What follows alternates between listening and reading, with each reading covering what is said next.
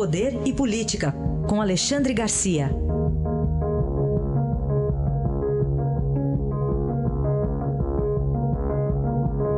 Alexandre, bom dia.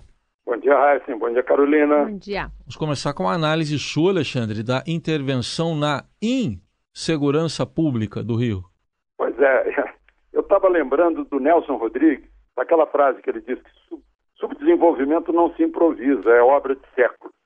Eu diria que uma crise dessas também não é improvisada, não, não é do dia para a noite. É obra de décadas no Rio de Janeiro. Então, a solução do Rio de Janeiro não é intervenção federal, não é soldado na rua, não é sequer dinheiro do pré-sal ou dinheiro federal. Não, a solução é, é bem está tá bem mais na base. Né? Eu acho que a primeira coisa é, bom, vamos nos civilizar, vamos nos uh, vamos obedecer às leis, vamos parar com esse negócio de, de uh, glorificar o esperto, o, o, o malandro, né? de ser contra a polícia, né? tudo isso fez parte de um, de um crescendo previsível. Né? Ontem eu citei a, a, a, ciclovia que já caiu e cai de novo. Aí é castigado por uma chuvarada, né? mas é castigado todos os dias pelos foras da lei, né? mas ninguém convive-se com isso, convive-se com o contraventor, convive-se com a, com a droga, né? não, não há reação eh, da população num cenário tão bonito quanto é o Rio de Janeiro. Então, mais uma vez, vamos chamar o Exército, vamos chamar as Forças Armadas. Né? Chamaram para o Espírito Santo, uh, chamam lá para a fronteira com a Venezuela, uh, uh, enfim. essa solução é, é, é um, um, paliativo, é um, um anestésico que se dá em substituição a um, a um antibiótico para combater uma infecção ou fazer uma cirurgia. É, quer se repetir aquela suposta paz, aquela paz assim de, de fachada que se obteve com a presença de tanques na rua, nos Jogos Pan-Americanos, nas Olimpíadas, na Copa do Mundo. Né? Só que exército foi feito para guerra. Lá, sim, tem uma guerra urbana. Né? Mas, pelo que se vê, cada vez que morre um bandido, caem de pau na polícia aí fica complicado, porque numa guerra há baixas, sim, né? E o pior é que há efeitos colaterais, tanto nas Forças Armadas quanto na população. Então, não é exatamente essa a solução. O governador veio a Brasília para implorar isso presidente da República, o presidente ouviu seu conselho, né? uh, decidiu, ainda não, não se conhece o teor do decreto, mas é um decreto que vai ter que mostrar que é limitado, porque uma intervenção federal típica, o governador perde o cargo, né? ou, ou, tem, é, ou é suspenso do cargo, a Assembleia Legislativa é fechada temporariamente, não é o caso, é só na segurança pública, um, general vai comandar a segurança pública, fosse uma guerra. Mas eh, eu não vejo uma solução. Pode ser um paliativo mas não é uma solução. Você falando em letargia, hoje a gente conversou aqui na Rádio Dourado com a governadora de Roraima, né, a Sueli Campos, Sim. que disse que o governo federal demorou também para perceber a gravidade na situação migratória lá no estado e também para tomar providências.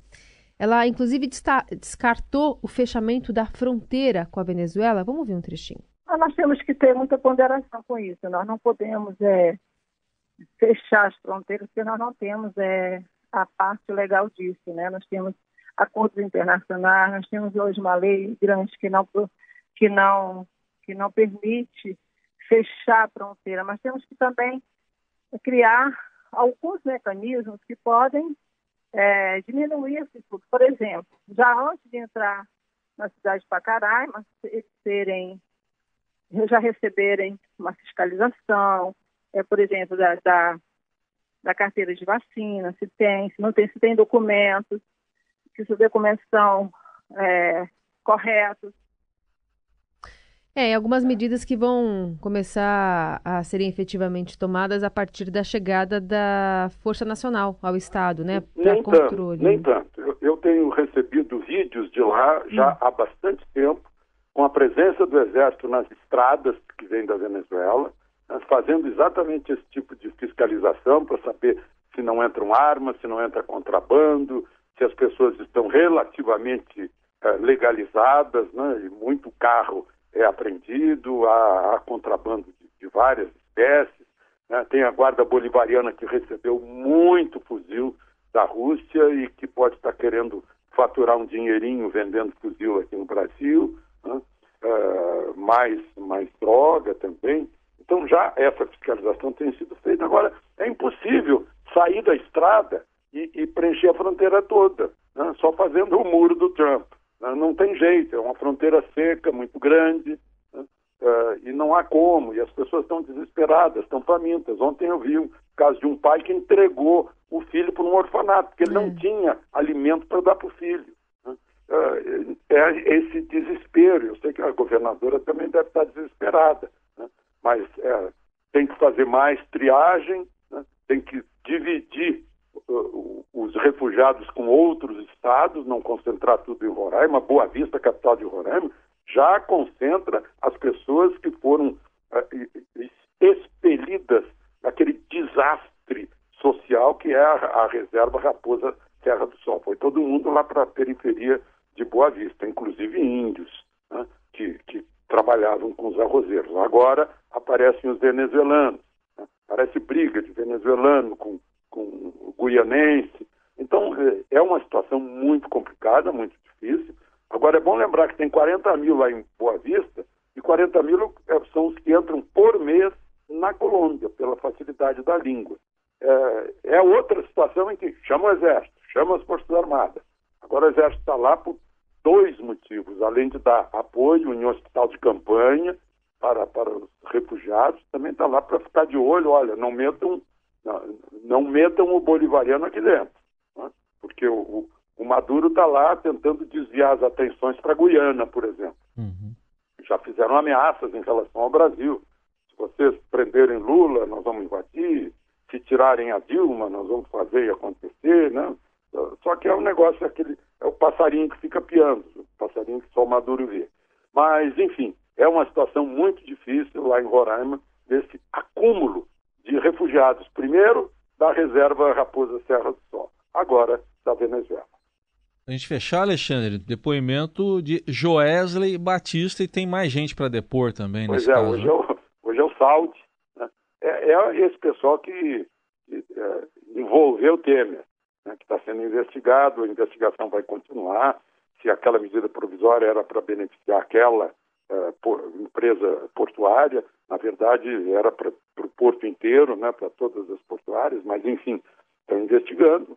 A investigação vai chegar até o fim, depois de ter passado aí pelo Segovia, esse cui pro na falta de, talvez falta de notícia muito no carnaval, né?